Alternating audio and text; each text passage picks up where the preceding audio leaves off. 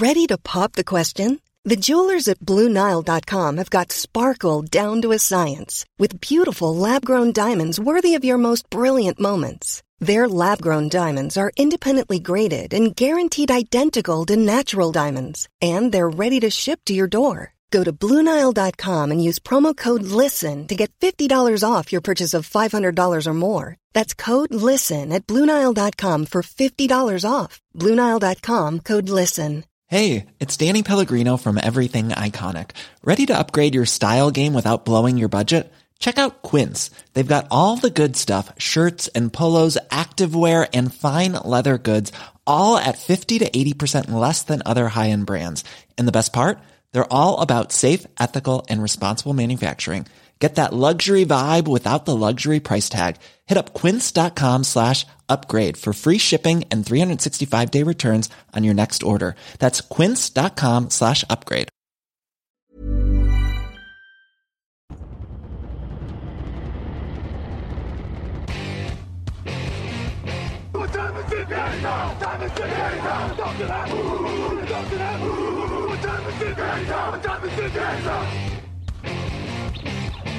Got gun, Hulk left slot. Dixie left, T left. Mercedes, wide chip, Ricky. Fever left, 75, Katie, Omaha. Quick, going.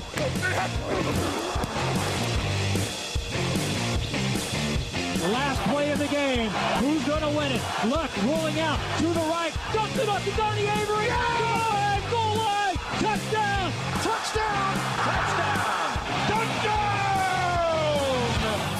Hello, hello, bonjour et bienvenue à tous dans l'épisode numéro 483 du podcast Jean Actu la matinée. Très heureux de vous retrouver pour un nouveau débrief de la saison NFL, l'avant-dernier débrief de la saison, puisque ce sont les finales de conférence. À mes côtés, Raphaël Masmejean, bonjour. Salut à tous. Lucas Vola, bonjour. Salut tout le monde, salut messieurs. 483, pas loin du 500e quand même, hein, ça. Ouais. hein. Ouais, et puis ça va avancer vite parce qu'il y en a trois rien que pour la preview du Super Bowl. Donc, comme j'ai commencé à préparer les fiches, là, on va être 485. Euh, oui, c'est ça, parce qu'il y a un draft entre les deux. Donc, 85, 6 et 7 sur la preview du Super Bowl. Donc, ouais, on s'approche de 500 bas. Il va tomber pendant l'intersaison. Je sais pas, j'ai pas On situé mieux exactement quand. mais Ouais, ouais, on a, on n'a pas encore fait le programme de l'intersaison, donc je sais pas quand il va tomber, mais euh, on verra bien. Bah, ça aurait pu être une sorte, on, on pourrait faire une sorte de live au printemps, à la limite, enfin, public, je veux dire. Ouais, 500, ça se fait en tout cas. c'est vrai. Faire un C'est vrai. 500 au printemps avec un quiz, un machin. Enfin, ça pourrait être, ça pourrait être une idée. Bon, en attendant le 500e, messieurs, ça va? Euh, Remis de vos émotions, un petit peu d'heure de sommeil, tout va bien? Ça va, Ça ça va. Ouais, je sens qu'on on est, on approche de l'heure du coup de barre, donc on, on enregistre hein, évidemment dès le lundi. Euh, pendant cette fin de playoff, l'émission qui vous est proposée par notre partenaire JD Sport pour tout ce qui est sportswear, c'est-à-dire vêtements, sneakers et accessoires des plus grandes marques, mais aussi des maillots NFL, c'est chez JD Sport que ça se passe. Messieurs, on va parler évidemment de l'immense surprise Bengals au Super Bowl, des Rams qui brisent leur vilaine série face aux 49ers, mais aussi de l'actu évidemment parce qu'il va quand même falloir dire un petit mot sur ce qui se passe avec un certain Tom Brady et quelques embauches de coach. Okay, here we go. With the first pick in the 2020 draft, the Cincinnati Bengals select Joe Burrow, quarterback, LSU.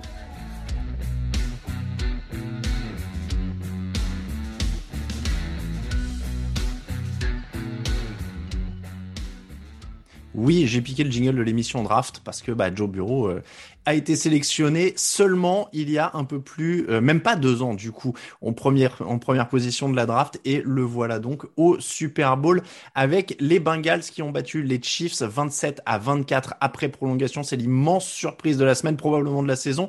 Les Chiefs menaient en plus 21 à 3 dans le second quart et puis plus rien ou presque. Les Bengals sont revenus dans le match petit à petit. Ils ont défendu fort. L'attaque a réussi les actions qu'il fallait. La défense a intercepté Patrick Mahomes en prolongation avant qu'Evan McPherson ne marque le coup de pied de la gagne. Les Bengals joueront donc le Super Bowl. Je répète cette phrase. Les Bengals vont jouer le Super Bowl deux ans après avoir sélectionné en première position de la draft. On va largement parler d'eux, mais messieurs, je ne peux pas commencer par une autre question que qu'est-ce qui est arrivé à Patrick Mahomes à partir du moment où il mène 21-3? C'est une bonne question en tout cas. Ouais, ouais, ouais. Euh, écoute, à quelque part, c'est presque le match le plus euh, Chiefs euh, qui incarne le mieux la saison des Chiefs, j'ai envie de dire, avec une attaque qui par moment quand elle est huilée, qui est mécanique, qui, qui roule sur tout le monde et pendant quasiment une mi-temps, il n'y a absolument pas de réponse trouvée par, par les Bengals. Et puis tout d'un coup, tu commences à avoir des petits grains de sable au niveau du coaching, au niveau de Mahomes, euh, des petits drops par-ci par-là, et, et, la machine s'enraye totalement au point de plus trouver de solution jusqu'à ce dernier drive euh, avant la prolongation sur un petit field goal en plus. Euh, bon, on, on, va pouvoir revenir en détail, mais oui, je, c'est beaucoup de choses. Pour moi, c'est plusieurs petits facteurs. C'est pas c'est pas la blessure d'un joueur, machin. C'est vraiment plein de petits détails qui font que bah ça finit par craquer. Lucas, ils ont 84 yards, 75 yards, 72 yards 80 yards. Ça, c'est leurs quatre premiers drives. Sur les cinq possessions après la mi-temps, 34 yards cumulés, de first down, 4 sacs encaissés par Patrick Mahomes. Ils se réveillent sur ce dernier drive qui donne le field goal les, qui, les envoie en prolongation, alors qu'on se dit qu'en plus ils allaient gagner sur ce, sur ce, sur ce drive. Ils avaient l'air d'être partis pour gagner. Qu'est-ce qui s'est passé? Est-ce qu'il n'y a pas un petit peu aussi, et je pose la question, mais un petit peu de suffisance euh, du côté des Chiefs? Ça fait, ça fait quelques années euh, qu'on les voit souvent, et, on en parlait euh, hier, on les voit souvent partir difficilement dans les matchs Mm. Euh, comme s'ils étaient vraiment sûrs de leur force et puis revenir. On se rappelle euh, notamment lors de leur Super Bowl gagné. Je me rappelle aussi d'un match en playoffs face à Houston. Il y a beaucoup de matchs comme ça où ils partent un petit peu, où il y avait beaucoup de matchs comme ça. Ils partaient un petit peu doucement et puis ils revenaient sur de leur force et ça passait à chaque fois parce qu'ils étaient très forts. Et, et je me dis et on se dit quand on regarde ça, est-ce que ils sont pas un peu trop trop sûrs de leur force? Et là, ils sont à 21-3. Euh, il y a cette, ce, ce dernier drive juste avant la mi-temps qu'on va certainement évoquer. Et puis ensuite, plus grand chose, peut-être parce que aussi ils se disent euh, ça y est, on est au, Super Bowl déjà. Alors c'est vrai que c'est difficile d'imaginer de, ce, qui peut être passé dans la tête d'Andy Reid, de, de, Patrick Mahomes. Et en effet, il y a beaucoup de facteurs, comme le disait Raph. Mais euh, je pense qu'il y a un petit peu un facteur mental, très certainement, et c'est peut-être un peu celui-là. Et au point où même on s'est dit, euh, Bon, ils ont attendu, et puis ils sont, ils sont en danger là sur le, sur euh, où ils doivent, ils doivent égaliser sur un field goal, mais ils vont aller marquer le touchdown et puis ça va passer, et puis ils vont aller au, Super Bowl. Ben, cette fois-ci, c'est pas passé. Mais je pense qu'il y a un petit peu de ça, ouais. Il y a plein d'éléments, tu l'as dit. On va donc prendre dans l'ordre, et c'est vrai que le premier signe de déraillement, c'est ce drive juste avant la mi-temps. Ils avancent bien, ils sont aux portes de la end zone, et puis ça bafouille.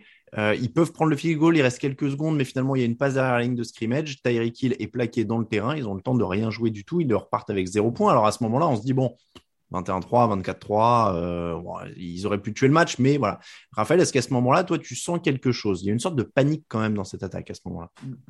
Je sais pas si je, je, sens quelque chose. Je rendrai après à, à Lucas. Euh, ne mens pas, ne mens pas. Je, je, rendrai à Lucas sa couronne. Euh, il vous parlera de, de la, sa soirée, de comment il a vu la, la chose venir. Mais en tout cas, sans, sans, sans dire que derrière, tu t'imagines les, Chiefs perdent ou pas. Ce qui est sûr, c'est que ce, dernier drive, il, est mal joué et c'est le début, comme tu dis, c'est le début de quelque chose parce que il y a, y, a, avant ça, il y a une réception de Kelsey sur laquelle euh, derrière les Chiefs mettent plus de 20 secondes à laissent 20 secondes partir, ils prennent pas de temps mort, ils jouent pas le ballon, ils as un peu 20 secondes de flottement qui à la fin, à mon avis, coûte plutôt cher parce que bon derrière avec ces 20 secondes en plus, tu as potentiellement une dernière action encore. Euh, t'as ça, t'as un play calling pareil qui me semble pas cette passe un peu en arrière pour euh, pour Tyreek Hill, c'est peut-être là un peu le côté arrogant, euh, je dirais comme Lucas disait, ce côté bah on va faire une passe à Tyreek Hill et de toute façon sur l'allumage, sur son premier pas, il va il va vous il va vous battre et pas de souci. Sauf qu'en fait la passe elle est pas dans le bon timing, Tyreek Hill doit alors qu'il est en motion, il est en mouvement, il doit s'arrêter pour attendre que le ballon lui arrive et c'est cette demi seconde d'arrêt bah, finalement permet à Eli Apple de, de, de, de le taper. Donc ouais, il y a, plein de petits trucs et effectivement, c'est, je pense que au-delà de d'avoir plus fait perdre les Chiefs à ce moment-là, ça, relance psychologiquement les Bengals surtout, je crois. Je, je pense que c'est le moment où ils se disent ok, on peut le faire, on peut, on peut y aller quoi. Lucas, si je comprends bien, tu étais au Hard Rock Café avec Raphaël et tu lui as annoncé la défaite des Chiefs à ce moment-là. Bon, alors, on est, en fait, on, on, j'ai eu la chance en effet de voir, euh, voir le match euh, avec Raph. Et au moment de cette action, j'annonce euh, c'est le tournant du match.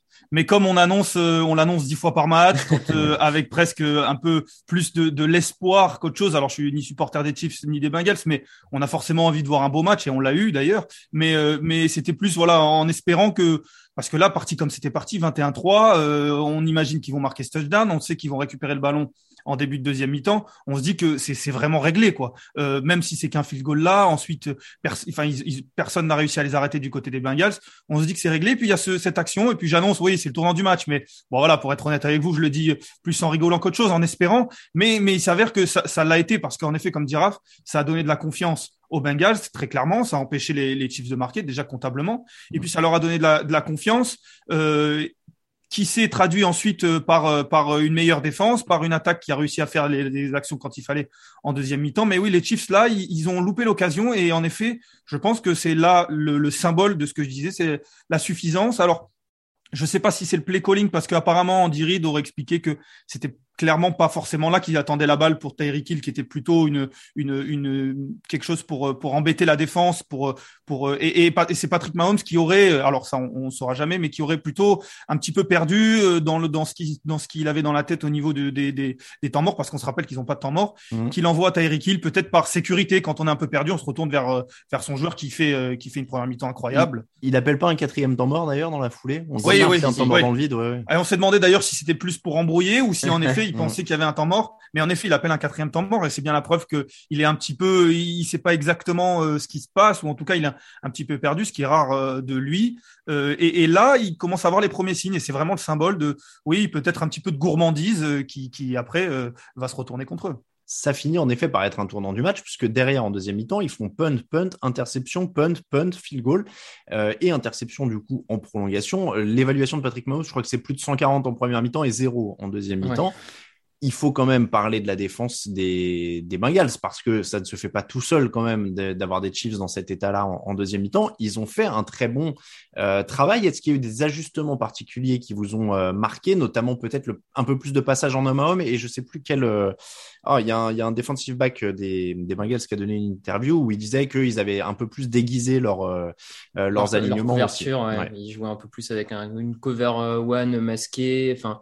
Et, effectivement, il y a eu ces ajustements-là. On nous l'a fait, enfin, plusieurs l'ont remarqué euh, après le match. Et quand tu re-regardes un peu le, film du match, tu, t'en rends compte. C'est vrai qu'aussi, ils ont, ils ont complètement changé de quasiment sur, euh, c'est quoi, c'est sur 45% des snaps en deuxième mi-temps. Ils se mettent à jouer avec huit joueurs en couverture et seulement trois euh, linemen défensifs pour rusher sur Patrick Mahomes. Ils arrivent à mettre la pression avec seulement trois joueurs et ça te permet d'avoir quand même huit joueurs pour couvrir. Donc quasiment, tu es presque pas loin d'avoir deux joueurs par cible, on va dire, pour, pour essayer de bloquer Mahomes sur 45% des snaps et, euh, et ça, fait, ça fait la différence. Il y a, aussi des cornerbacks peut-être un peu plus agressifs. Il y a un Jesse Bates qui fait un super match, le safety. Super match. Donc ouais, il y a, clairement des ajustements à la mi-temps euh, et c'est là où aussi, et à quelque part, c'est là où les, Bengals gagnent ce match et, c'est peut-être la plus grosse surprise à mon sens, c'est que finalement, ils battent en partie les Chiefs sur le coaching. Mm. C'est que Andy Reid, de son côté, et Bignemi ne trouvent pas la solution pour contrer ça. Et euh, peut-être qu'une des réponses, c'est, c'est le jeu au sol qui est un peu abandonné. Alors que justement, tu as, huit mecs en couverture, tu plus que trois mecs dans la boîte. Est-ce qu'il aurait pas fallu insister un peu plus au sol à un moment? Bon, voilà. Et, et, puis tu mènes en plus. Et tu mènes, ouais. Bon. Donc tu n'as pas de raison d'abandonner le sol, a priori. Luc a débordé dans le coaching, les Chiefs oui, oui, débordé dans le coaching. Vous l'avez dit. Euh, depuis le début de l'année, on, dit que, et notamment quand les Chiefs avaient leurs leur soucis offensifs, notamment en tout début de saison, on expliquait que c'était euh, face à des défenses avec deux safety très hauts euh, sur le terrain ou, très en profondeur, selon comment vous voyez le terrain, et qui posaient beaucoup de soucis à Patrick Mahomes. Et puis au fur et à mesure de la saison, on a l'impression qu'il a commencé à, s'y faire et, et, à trouver la solution. Et notamment la semaine dernière, on l'a vu par, par des courses lui-même. Il a marqué un touchdown à la course. Et là, en effet, les, les Bengals sont un petit peu ont un petit peu changé, comme vous le disiez, à passer plutôt euh, avec quasiment autant de, de deux safety que un, euh, les cover 2, cover 1 pas rentrer exactement dans le détail, mais voilà, mais il y a eu pas mal de changements et en effet dans le coaching, euh, Andy Reid n'a pas suivi, n'a pas suivi, c'est pas, il s'est pas adapté. Maintenant, Patrick Mahomes, euh, et, et, on, est, on a été assez à le dire que c'est un joueur incroyable, et notamment la semaine dernière, et qui, mais il, il est passé à côté de sa deuxième mi-temps. Mmh, il passait mmh. à côté de sa deuxième mi-temps, euh, à l'image à l'image du dernier drive de la, de, du temps réglementaire où, où il encaisse deux sacs, voire un fumble, euh, qui peut très bien finir le match, et on, on parle même pas de prolongation à l'image de, de, ce drive en, en, en prolongation, où euh, alors certes il envoie cette, cette, passe en profondeur qui finit en interception, qui est pour moi presque un, un punt déguisé. C'est pas forcément ça que je lui reproche le plus, mais ces deux passes précédentes euh, sont euh, catastrophiques et, et, pourraient finir en interception aussi bien que la, la troisième. Donc certes Andy Reid n'a pas été bon, Tyreek il a complètement disparu, mais mmh. Mahomes et, et en fait quand on voit ce qu'il a fait depuis qu'il est dans la ligue, on s'attend à beaucoup et forcément c'est le lot des, des grands joueurs, c'est que quand ils passent un petit peu à côté, ben on va leur tomber dessus un petit peu plus facilement et c'est normal parce que parce que on, on s'attend à ce qu'ils fassent gagner les matchs. C'est sûr qu'on avait parlé de la fin de la première mi-temps en termes de, de panique, euh, appelé un, un quatrième temps mort, etc. La fin de la deuxième mi-temps est quand même aussi euh, Catastrophique, ouais. Le, le- le fumble dont tu parles, enfin c'est pareil, c'est panique à bord quoi sur les snaps à ce moment-là. hein. Et surtout que sur cette action-là, vraiment, il a, euh, quand, quand tu regardes bien, il a du temps dans la poche au début. Là, la pression met du temps à arriver et il a, il a deux, sincèrement, il a deux, trois opportunités de lancer une balle de touchdown, soit pour, euh, de mémoire, c'est Pringle, à un moment qui est isolé. Il y a McKinnon aussi, il y a Kelsey. Il le fait pas, on sait pas trop, il hésite, il regarde, on, on sait pas vraiment ce qui se passe. Et puis après, il, il, il mange la pression parce que euh, du côté de, de Cincinnati, ça, ils ont quand même bien joué en envoyant que trois rushers, en laissant Hendrickson un peu en couverture, à attendre, à attendre. Et quand Hendrickson a vu la faille, il, il est parti pour aller mettre la pression sur Mahomes. Donc ça, ça a été admirablement bien joué du côté de, euh, du côté, comment dire, du côté des, des Bengals avec sur ce drive. Je crois que c'est c'est sur cette action, c'est Samu Bard sur la ligne offensive qui, euh, enfin sur la ligne défensive qui prend deux joueurs offensifs des, des Chiefs à lui tout seul et ce qui fait finalement le trou pour Hendrickson.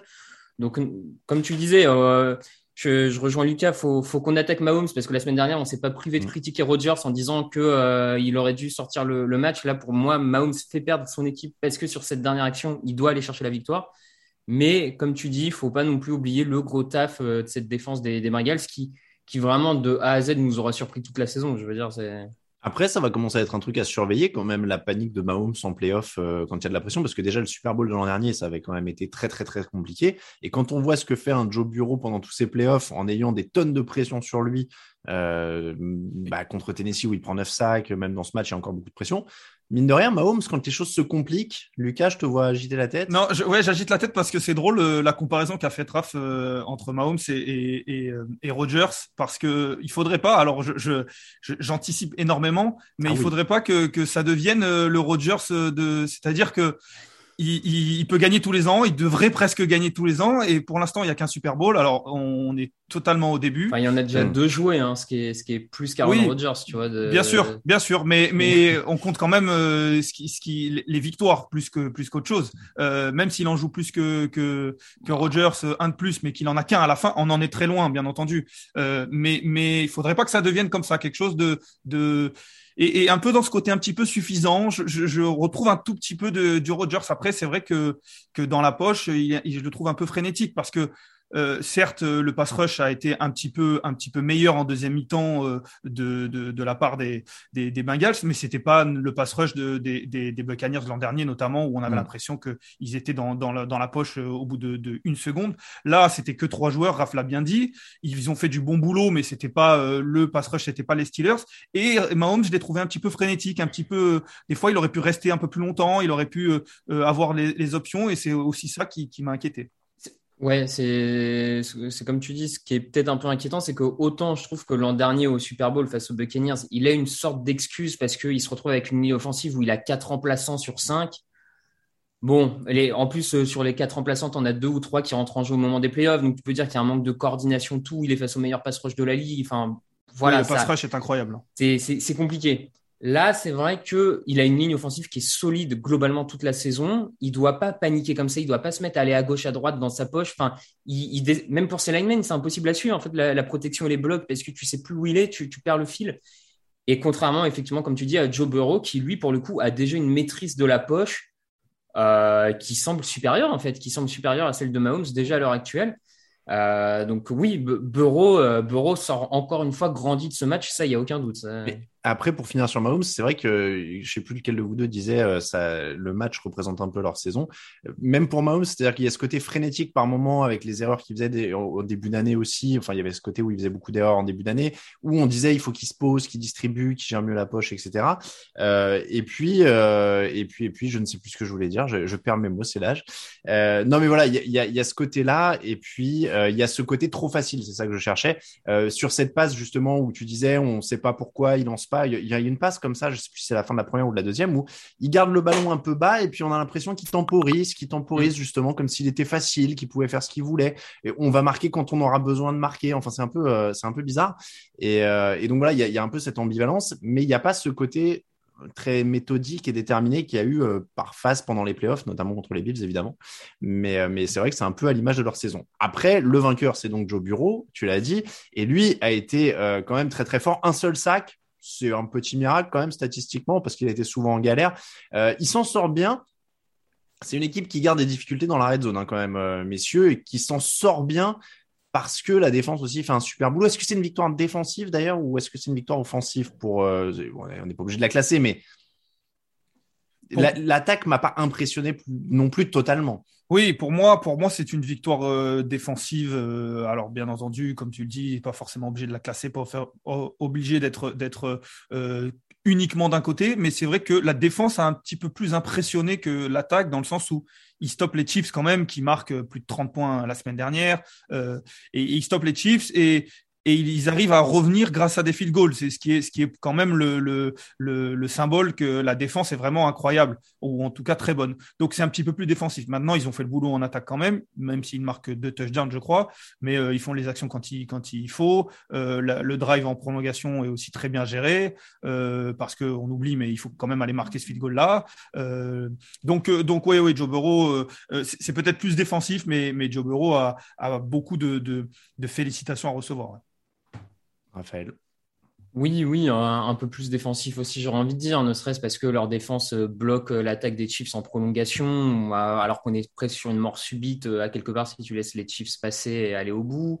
Il y a l'interception de BG Hill qui, qui, permet aux Bengals derrière de repartir en très bonne position dans le terrain adverse. Enfin, donc Ouais, un, peu plus défensif certainement. Euh, puis de mémoire, du coup, les Chiefs marquent à peu près une dizaine de points de moins que d'habitude. Donc forcément, euh, mettre les Chiefs sous la barre des 30 points, c'est une performance en soi mm. depuis trois ans. Donc euh, je défensive, mais comme tu dis, l'attaque est pas l'attaque a pas été impressionnante, mais ce que j'ai trouvé quand même pas mal, c'est que au début, ils ont eu du mal à trouver Chase. Ils ont réussi à trouver Higgins pour se sortir un peu, pour commencer un peu à sortir du du truc. Euh, ils, ont, ils ont eu quelques plays intéressants vers Mixon et Perrine, leurs leur coureurs, notamment en sortie de backfield. Et puis après, euh, c'est là où tu dis qu'ils ont quand même eu la main, la main verte avec le choix Burrow et Chase parce que leur talent a fini par faire la différence. Il y a un moment où en fait la défense des Chiefs n'a pas pu tenir tout le match euh, Jamar Chase et Jamar Chase a fini par, par sortir de sa boîte. Et, et pour moi, c'est sur sa réception de touchdown où là où tu vois, c'est que Burrow, il lance la balle pour Chase la, la, la, réception, elle est contestée parce que le mm. défenseur est sur lui. Elle est pas particulièrement bien placée, mais il se dit, Bureau se dit, bah voilà, j'ai un receveur numéro un et je lui fais confiance et c'est à lui de faire, euh, c'est à lui de faire le taf. Il le fait et et avec ce duo-là, ils peuvent, ils peuvent espérer. Et de toute façon, euh, Bureau l'a dit, on n'est on n'est pas là pour euh, être des underdogs, euh, on y croit. Donc, bah, ils ont raison. Après, là, où tu as raison, évidemment, quand je disais ils n'ont pas été impressionnants, c'était pas forcément péjoratif. Hein, c'est juste que oui, non, ils n'ont pas déroulé. Je, je, suis d'accord. Hein. Mais, mais, ce que, mais clairement, après, là où tu as raison, c'est que leurs stars ont fait la, la, différence à un moment. Ce ballon sur Chase, il est, il est évident. C'est mon receveur numéro un étant un contre un, je lui fais confiance il fait la, il fait la différence, il est plus costaud, il est plus, plus talentueux, etc. Et, euh, et puis Joe Bureau, mine de rien, fait la différence, pas toujours avec son bras, mais avec des, des first down qui va ah chercher au sol incroyable. Euh, ça c'est miraculeux parfois. Ah ouais, ça c'était incroyable. Et puis, euh, je pense qu'en effet, une des leçons quand même de ce match, c'est que Zach Taylor a su trouver d'autres solutions parce que 6 réceptions pour T. Higgins, Joe Mixon qui a 21 courses et 3 réceptions, les first down au sol pour Joe Bureau. Donc pas impressionnant, mais après, ça veut pas dire que c'est pas rassurant sur certains points qu'ils ont trouvé des solutions avec leurs stars, in fine avec les stars, mais en ayant eu d'autres solutions pendant le match pour euh, faire vivre l'attaque. Oui, il y a, il y a ce touchdown aussi euh, pour euh, Perrine sur, sur une screen pass qui est, qui est très bien appelée et qui finit, alors je sais plus combien de yards, mais, mais beaucoup de yards, voire même plus, je pense, c'est en première mi-temps, qui fait du bien aussi ce touchdown parce que si, si je me trompe pas, non. Perrine, c'est 41. 41 yards, voilà. Donc, euh, donc euh, c'est en deuxième plutôt, puisque du coup, il y a 21-3 à la mi-temps. Euh, mais mais il, fait vraiment du bien. Et en effet, je te rejoins, c'est Zach Taylor, sur qui on a quand même souvent tapé et qui qui, qui s'impose pas comme le meilleur coach de la ligue. Mais s'ils en sont là, c'est aussi grâce à lui, certainement, et notamment dans ce match-là. En effet, après, c'est vrai que les stars font du bien. On en en parlait hier, mais Jamar Chase, il a été doublé quasiment tout le match. Et, et, et je me disais, certes, il est doublé, certes, c'est très difficile de faire, euh, de faire quelque chose quand on est doublé, mais quand on est un très grand joueur et qu'on aspire à être une énorme star, comme Jamar Chase l'est déjà et, aspire à l'être, il faut trouver des solutions pour être, euh, avoir de l'impact, même quand euh, toute la défense est sur, est sur lui. Et là, pour le coup, en première mi-temps, il l'a pas eu, et il a réussi à la trouver en deuxième mi-temps, et c'est ça qui est incroyable. Parce qu'il y a ce touchdown, vous l'avez dit, il y a aussi des, conversions, enfin des, first down récupérés euh, à la passe euh, quand Bureau euh, arrive à sortir. Voilà, il y a cette alchimie et il a réussi à avoir de l'impact même en étant très surveillé, ce qui est très fort, ce que Tyreek arrive à faire notamment et ce qui met Jamar déjà dans un dans une catégorie très haute et qui permet notamment aux Bengals d'arriver au Super Bowl. Moi, ce que ce que ce match me fait dire, c'est quand Bureau va être bien protégé, ça va être un carnage ça, va, ça peut être un carnage, surtout que moi je trouve qu'il progresse vraiment de semaine en semaine parce que la, la semaine dernière en divisional, quand, euh, quand ils battent les Titans, malgré les 9 sacs pris, on s'était fait la remarque qu'il y avait des sacs qui étaient vraiment pour lui parce qu'il attendait trop, il se débarrassait pas de la balle. Et on se disait, c'est quand même dommage, il faut qu'il apprenne à pas prendre de sacs de 10 yards et à plutôt se débarrasser de la balle. Bah, hier, c'est ce qu'il a fait. Hier, dès que vraiment c'était impossible de s'enfuir, il lâchait la balle il, prenait la passe incomplète plutôt que la perte de 10 yards. Euh, et, voilà, j'ai l'impression que tu vois un quarterback qui a, fait au final quoi? Il avait fait 6 matchs en saison rookie, peut-être? Euh, Avant de se blesser. 7, ouais, 6-7. Hmm. Donc au final, il est à à peine une saison et demie euh, et il progresse encore. Il progresse pendant les playoffs. Donc, donc oui, oui, tu te dis que si tu continues de renforcer l'équipe de manière sérieuse à, à Cincinnati, euh, l'avenir peut être sympa, même si après on sait que des fois il y a des équipes qui font une personne année et puis ça. Mais bon, 10 matchs l'an dernier, petite correction, Lucas. Ah, oui, pour revenir à ce que disait Raph, en effet, euh, il progresse et ce qui est aussi à mettre euh, au crédit du coaching, parce que c'est le genre de choses qui, qui, qui mm. doivent être coachées, qui doivent être euh, discutées entre les coachs, le coordinateur offensif, le coach des quarterbacks. voilà, Bureau, vous le disiez, c'est simplement un sophomore, il doit être coaché, il doit progresser et il le fait lui-même parce que c'est un grand joueur, mais il est aussi entouré de bons coachs, certainement, qui lui permettent d'être coaché. Donc, pour revenir à votre point, c'est aussi une victoire du coaching. Je termine avec les Bengals, donc sur ce que je disais un peu en début, 1 sur 4 dans la red zone. Euh, ça reste quand même un de leurs problèmes de ces playoffs. Euh, je mords un petit peu d'avance. Vous vous doutez bien que j'en parlerai dans la, la preview du Super Bowl qu'on va faire la semaine prochaine, qui sera en trois épisodes, je vous le dis d'avance. Euh, mais on, on, peut pas, il n'y a pas à épiloguer là-dessus, mais c'est un problème. Oui, oui, c'est un problème. Euh, sans aller trop loin non plus dans, dans votre preview de la semaine prochaine, L'avantage, c'est que les Rams ne sont pas non plus les meilleurs cette saison dans la red zone. Donc, on pourrait avoir un match euh, avec quelques field goals. Mais, mais là, sur ce match, c'est quoi? C'est le manque de solution euh, au sol? C'est que Chase est doublé dans la end zone? C'est quoi? Peut-être ça. Il y, a... la blessure aussi. Il y a la blessure du, Zoma, ouais. Il y a la blessure du Zoma, c'est vrai.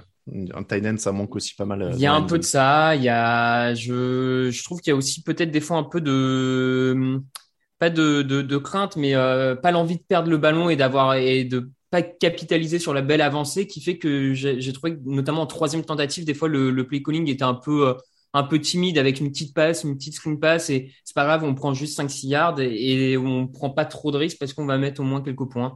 Donc euh, il y a, y a peut-être aussi un peu de ça, l'idée de capitaliser plus que de perdre quand ça marche pas en première et en deuxième. Quoi. Oui, et puis, et puis capitaliser quand on a un kicker comme ça aussi, parce qu'on ne l'a pas évoqué. Mais c'est vrai que les field goals, euh, il vaut mieux un touchdown qu'un field goal, mais il vaut mieux un field goal euh, réussi qu'un field goal manqué. Alors c'est un, énorme poncif que ce que je suis en train de dire. Mais, mais euh, quand on a un kicker comme ça, certes c'est un rookie, mais qui a 12 sur 12, je crois, depuis le début de, de la saison. dans ce match-là, il fait, il fait énormément de bien. Et voilà, sans anticiper sur la suite, mais il, il, pourrait faire énormément de bien au Super Bowl clairement, gros coup de chapeau à Evan McPherson, euh, qui est kicker rookie incroyable depuis le début de, de ces playoffs. On termine avec un mot pour les perdants. Quelle priorité pour les Chiefs à l'intersaison? Euh, si on parle de joueurs, moi j'irais vers un cornerback quand même à un moment. Euh, ça fait 2-3 ans qu'ils prennent leur cornerback au troisième, quatrième, cinquième tour. Je pense que voilà, quand tu affrontes des chases, des machins, c'est bien d'avoir un mec, d'essayer de te trouver ton Ramsey.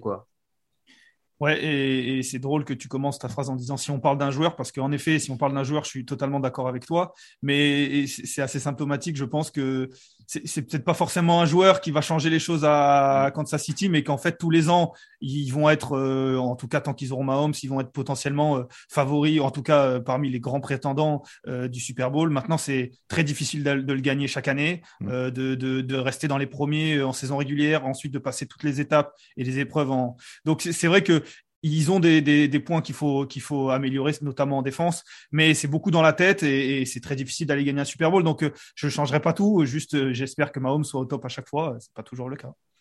Peut-être un peu de coaching. Euh, Est-ce que Steve Spagnuolo euh, peut pas être remis un peu en cause? Parce que la défense est jamais brillante. Elle vit par les turnovers, mais elle est jamais euh, extra. Mm. Peut-être que ça peut faire un peu de bien, un peu de sang frais dans le coaching et pas rester contre vase clos, les mêmes idées depuis 4-5 ans et apporter un peu de, de nouveauté. Ça peut les aider aussi. Pour les Bengals, la suite, ce sera donc le Super Bowl et ça fait toujours aussi bizarre de le dire.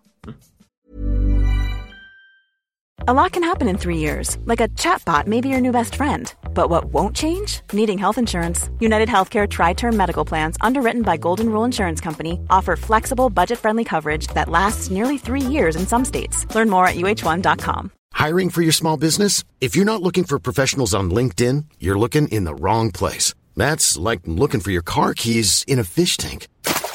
LinkedIn helps you hire professionals you can't find anywhere else, even those who aren't actively searching for a new job but might be open to the perfect role. In a given month, over 70% of LinkedIn users don't even visit other leading job sites. So start looking in the right place. With LinkedIn, you can hire professionals like a professional. Post your free job on linkedin.com/people slash people today.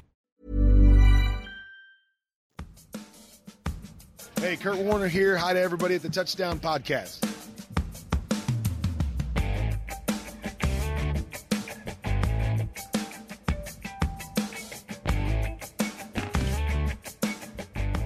Tant que les Rams sont là, le jingle Kurt Warner vivra.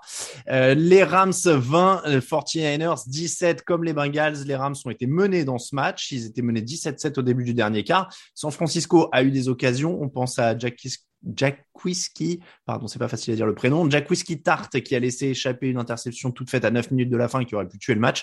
L'attaque des Niners n'a produit que 28 yards et une interception en cumulé sur ces trois dernières offensives. Est-ce que cette défaite est pour Jimmy Garoppolo et pour l'attaque? Parce qu'on savait qu'on allait parler de Jimmy Garoppolo dans ce débrief. Oui, forcément, on va parler de Jimmy Garoppolo. Euh, Est-ce que c'est pour lui, euh, bon, c'est quarterback d'une attaque qui n'avance pas, donc forcément, euh, il est, il est, il est, il est coupable entre guillemets. Maintenant, il y a d'autres choses. Le, le, jeu au sol a été quasiment inexistant. Euh, euh, ça a été très compliqué d'instaurer de, de, ce jeu au sol. Euh, oui, c'est toujours le débat avec Garoppolo. Mm. Il est, il est, il leur fait pas gagner le match, ça c'est sûr. Euh, Est-ce qu'il leur fait perdre? C'est toujours la question. J'arrive pas. Il fait pas un grand match. Il fait, il fait un moins bon match que Stafford en tout cas. Raphaël, est-ce qu'on est trop dur avec Jimmy Garoppolo? On est trop dur avec Jimmy Garoppolo. Euh, je je sais pas. Euh, non, on n'est pas trop dur, je crois pas. On voit ses limites. C'est c'est pas un mauvais quarterback. Il, a une capacité à, notamment chercher les zones intermédiaires, le milieu de terrain, à faire des lancers assez risqués là-dedans, mais qui qui marchent quand même et qui font avancer son équipe. Euh, donc voilà. Mais après, oui, il a pas cette capacité à quand ça se passe mal à pouvoir euh, à aller plus loin, peut-être j'ai envie de dire. À, il, Ouais, il fait encore quelques, enfin, quelques sur, lancers un peu sur, euh, surpuissants, sous-puissants, euh, un peu ce qu'on veut. Bon, voilà, je, je crois que c'est le, c'est le Jimmy Garoppolo euh, auquel on s'attendait. Enfin, tu, voilà, je... tu le dis, en fait, tu le dis très bien. C'est exactement ce qu'on pensait avoir. C'est-à-dire qu'il y a du bon, il y a du moins bon, il y a du flippant et, et on savait qu'il ne les porterait pas. Il finit à 16 sur 30, 232 yards de touchdown, une interception qui est terrible sur la dernière possession. Mais bon, de toute façon, sinon, il prenait un sac et, euh, et voilà, ils étaient à quatrième, euh, ouais, quasiment, quasiment, impossible. Enfin voilà, c'était pas, c'est même pas forcément le, le pire du pire. Euh, mais c'est vrai que ça s'inscrit dans la, la, performance globale d'une attaque qui, qui a que 24 minutes de possession, qui gagne que 282 yards. Donc forcément, ça te porte rarement à la victoire en finale de conférence euh, ces derniers temps. Il, il, les Rams sont restés dans ce match parce que l'attaque des 49ers ferme jamais la porte. Quoi. Oui, oui, ils doivent, ils doivent, ils doivent plier, ils doivent, ils doivent plier ce match. Maintenant, euh, euh, ils ont gagné ce match-là.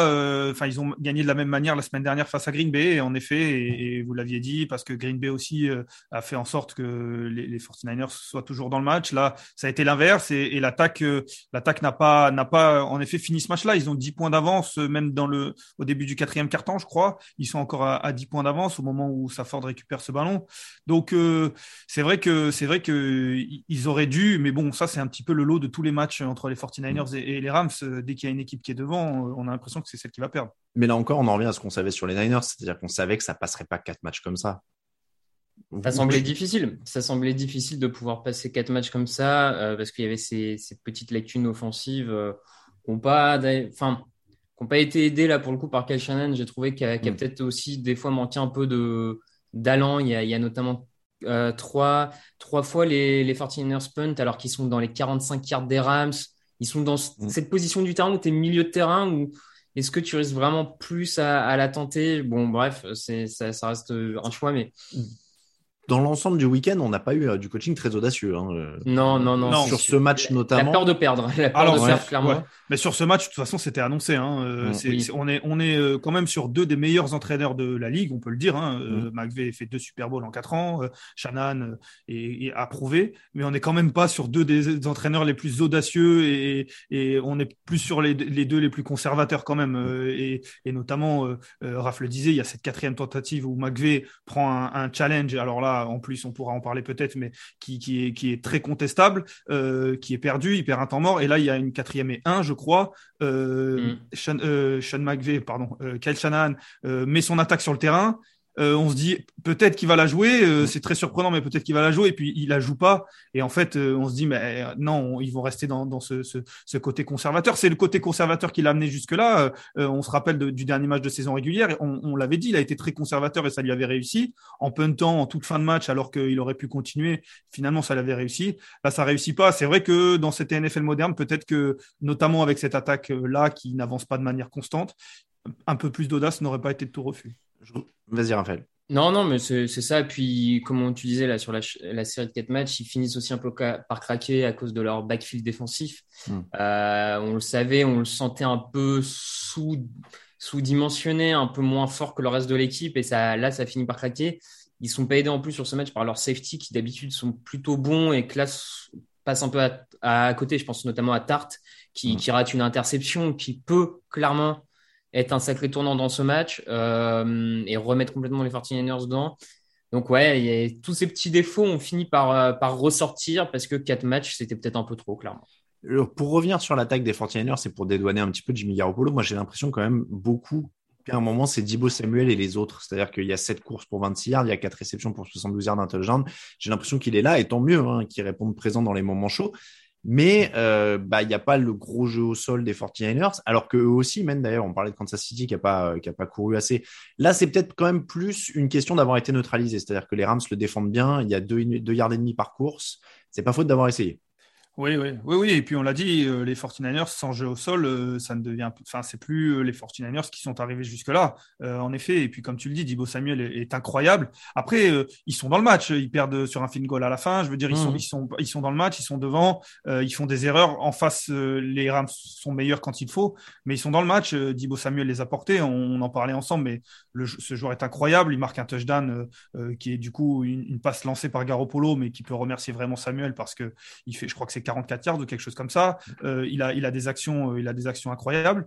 Et, et, et moi, pendant ce match-là, je me disais, euh, les Rams sont un petit peu en dedans, ils se font avoir sur l'agressivité. On le sait que ça a été quelque chose d'un petit peu latent toute la saison euh, pour Los Angeles. L'agressivité, j'avais l'impression que quand il y avait un yard à gagner, il tombait plutôt du côté des, des 49ers, mais c'était plutôt en début de match. Et en effet, ça a commencé à basculer et le momentum avec, et, ils n'ont pas réussi à garder cette agressivité euh, euh, avec. Et quand on a une attaque un petit peu plus en, en difficulté, bah, ça, ça se paye cash. Mais tu vois, moi, c'est là où je reproche aux Niners de ne pas avoir réussi à tuer le match. C'est-à-dire que tu le dis, les, le yard, il tombait de leur côté. Euh, les, Rams sont quand même en panique sur les temps morts. Ça fait n'importe quoi. Ils attaquent le dernier quart sans temps mort. Enfin, euh, tu sens qu'il y a quand même des signes, comme tu dis, qui font que les Rams sont en dedans. Quoi. En fait, il y a que 17-7 au début du dernier quart. Et tu te dis que bah, auraient peut-être pu les achever plus tôt. Et en effet, quand tu as une équipe avec autant de stars en face, il y a bien un moment où les mecs vont se réveiller un peu, ou en tout cas vont aller au bout. Et c'est ce qui est arrivé aux 49ers. Et c'est pour ça que je ne vais pas dire qu'ils l'ont perdu, parce que j'aime pas ce, ce truc-là. C'est l'équipe qui a gagné va le chercher à chaque fois, mais, euh, mais voilà, il y, a occasion, y a hmm. occasion manquée quand même. Quoi. Mon avis, ils auront des regrets, ouais.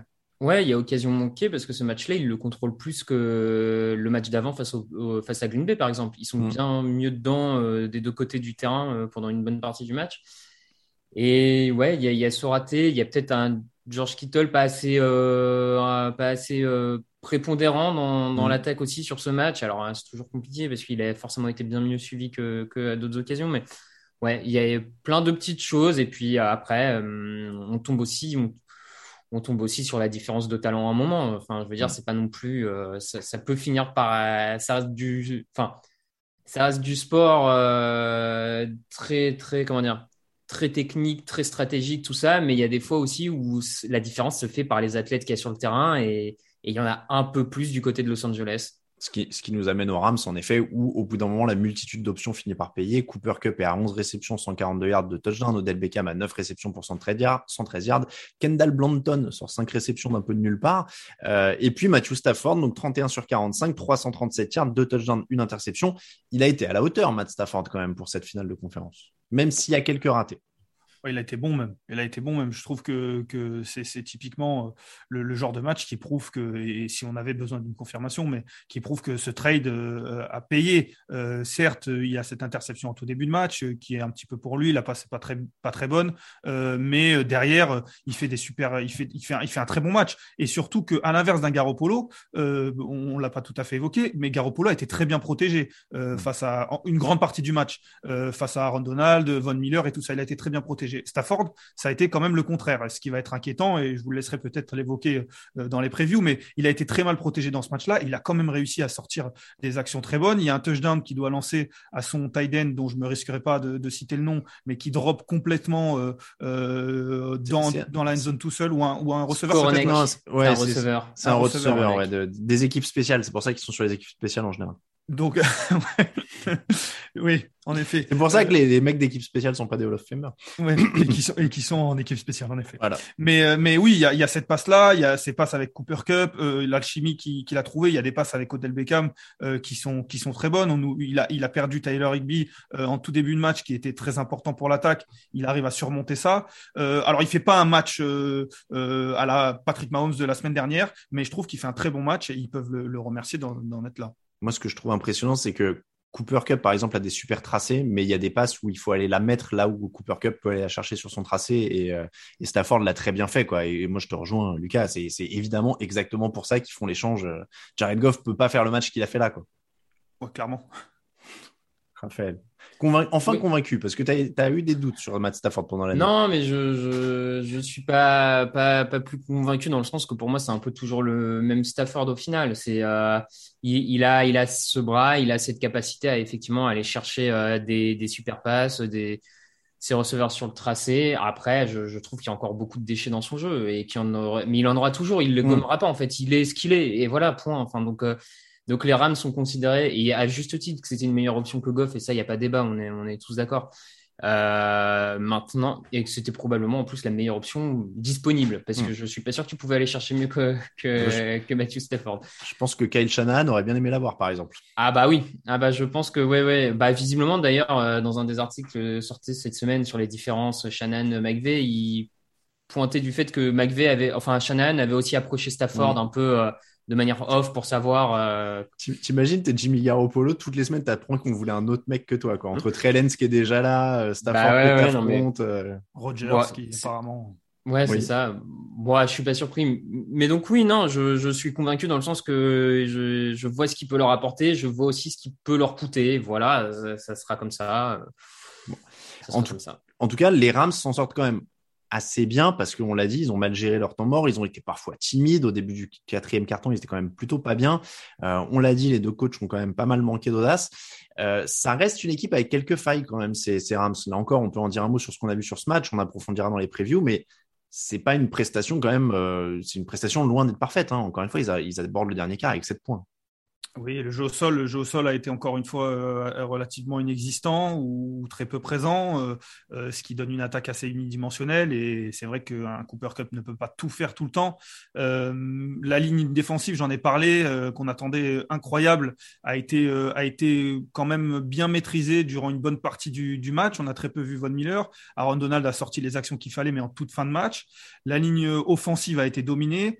En effet, il y a, quelques lacunes euh, qui peuvent donner des espoirs aux Bengals. Euh, après, voilà, ça a été surmonté, mais c'est vrai que tout n'a pas été parfait.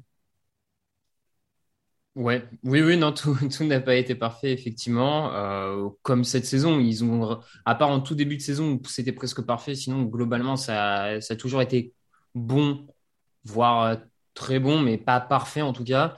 là où je trouve quand même malgré tout dans ce match, si j'en ce match, j'ai même envie d'élargir au playoff, pour moi, il y a, quand même un, une, bonne dynamique, c'est euh, c'est la capacité des Rams là à aller chercher des remplaçants qui sont importants dans le match, enfin qui, ont un impact sur le match. Euh, T'en as parlé, il y a Blayton euh, dans, le, le tight end qui remplace Higby, qui sort quand même de nulle part, qui était à 37 yards de réception cette saison avant les playoffs et qui là depuis deux matchs sort de sa boîte. Il y a le safety Nick Scott, euh, pareil, qui était remplaçant en début de saison et qui fait des jeux hyper importants depuis le début des playoffs.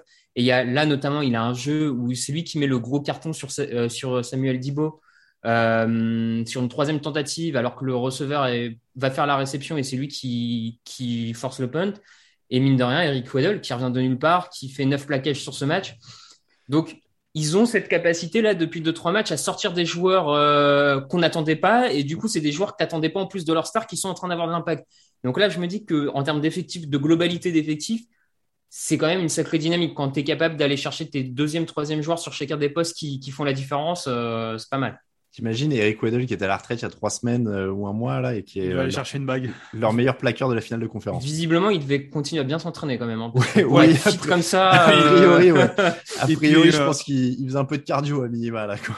Parce qu'en effet, il fait neuf plaquages, mais il a ce plaquage-là justement euh, juste avant cette, cette quatrième et un. euh, Enfin, il a, il a un énorme plaquage sur une course qui doit finir en first down. ouais, ouais. Et Il est là, euh, donc, euh, donc ouais, ouais, il, a été important. Bon, euh, les 49ers sont en vacances, c'est la fin de Jimmy Garoppolo, mais il lui reste une année de contrat. C'est la fin. À San Francisco, oui. Mais à San Francisco, euh, oui. Oui, non, je, je- pour le reste de sa vie, je. Sauf, je si Shannon, alors, non, mais sauf si Shannon veut faire comme Rogers et laisser Lens deux ans sur le banc. Mais moi, si, il, y, a, y pas mal d'équipes euh, qui, qui pourraient aller chercher un Garoppolo. Hein. Ah bah oui. Il est titulaire en NFL à l'heure actuelle. Oui. Ah oui, oui, Oui, oui. oui. euh, on, Je- par- on en parlera peut-être, mais euh, euh, du côté des, des Buccaneers, euh, il va falloir un quarterback euh, et je Mhm. pense que Garoppolo est meilleur que ce qu'il y a là actuellement. Du côté de, alors après, je, je- on verra à la draft, mais du côté de, de Pittsburgh, euh, je- je- Mais- il faut, il faut qu'il soit avec un, un très bon coach.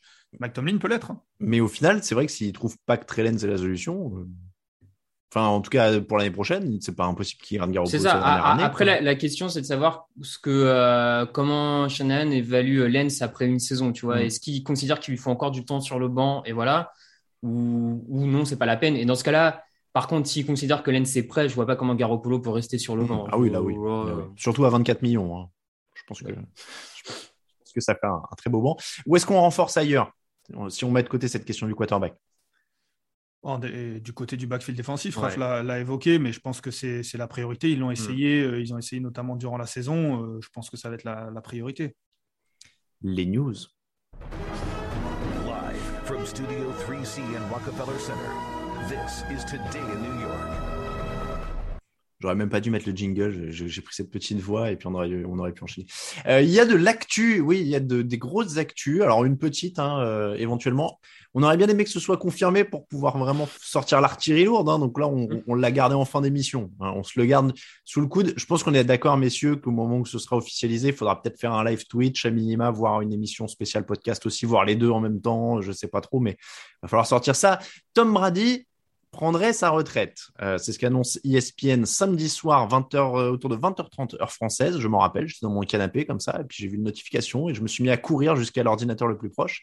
Euh, donc Tom Brady prendrait sa retraite, sauf que euh, comme c'était Adam Schefter qui l'annonçait, on se disait ça va être confirmé quelques minutes après, comme euh, en général à chaque fois qu'Adam Schefter tweet un truc. Sauf que non, euh, Tom Brady fait durer le suspense et on allume des contre-feux un petit peu dans son entourage. Le papa dit que la décision n'est pas prise. On a fait fuiter au Tampa Bay Times que il aurait dit aux Buccaneers qu'il n'avait pas pris de décision, etc., etc. Alors, moi, je me suis déjà exprimé dans le fauteuil, donc je vais laisser les gens tranquilles. Donc, je vais m'en remettre à vous deux. On va pas épiloguer 10 ans, de toute façon, parce que c'est une information qui sort. Tom Brady à la retraite, ça semble fait. Ça semble plus qu'être une question de timing et d'annonce. Oui, je pense qu'il y a une question de timing, il y a une question d'argent, euh, il y a une question d'annonce, il y a une question d'ego aussi euh, sur le fait qu'il voulait gérer son timing et il n'a peut-être pas eu l'occasion de le faire. Alors du coup, il essaye de, de, de, de le, de reprendre en main le, le calendrier, comme on dit. Euh, mais en effet, je pense que c'est plus qu'une question de temps. Et, et pour répondre à ta question initiale, je pense qu'il faut faire quelque chose. Oui, je pense qu'il reste plus beaucoup de joueurs qui étaient en NFL au moment où le podcast a commencé. hein. Ça doit être un des Mhm. derniers. Bah 2011, euh, le premier podcast avec Raphaël, ouais, en effet, là, je pense qu'on doit, on doit arriver. Ah, Ouais, a Aaron encore quelques-uns, mais ouais, ouais, tout ça, ouais. Jason Euh, Pierre-Paul. Jason Pierre-Paul, ouais. Je pense au début du site, sinon, parce que le site a commencé sur la saison 2007-2008, là, par, contre. euh, Ouais, là, c'est. Bah, en même temps, euh, si, si on prend ça comme ça, euh, Tom Brady gagne son premier Super Bowl, j'étais en seconde ou en première, je sais plus.